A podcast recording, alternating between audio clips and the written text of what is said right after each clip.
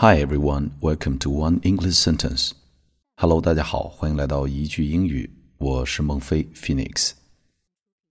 首先回顾一下上期的句子，让梦想成真最好的方法是先醒过来。The best way to make your dreams come true is to wake up. One more time，再来一遍。The best way to make your dreams come true is to wake up. 美国大选落下了帷幕， 特朗普当选为下任美国总统。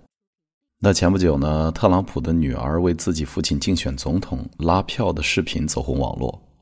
今天要学习的这个句子就来自于特朗普的女儿 Ivanka Trump。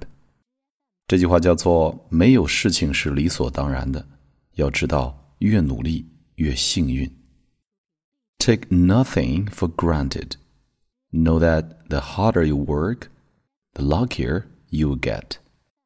那这个句子里面呢，注意单词 grant 加 ed，granted，granted，granted，granted，的确诚然。当然，在这句话里面是理所当然、应当的。Take nothing for granted. Know that the harder you work, the luckier you get. 好，把整个句子连在一起练习一遍。 Take nothing for granted.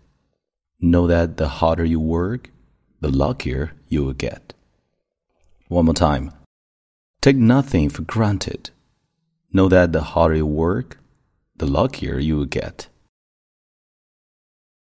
Take nothing for granted.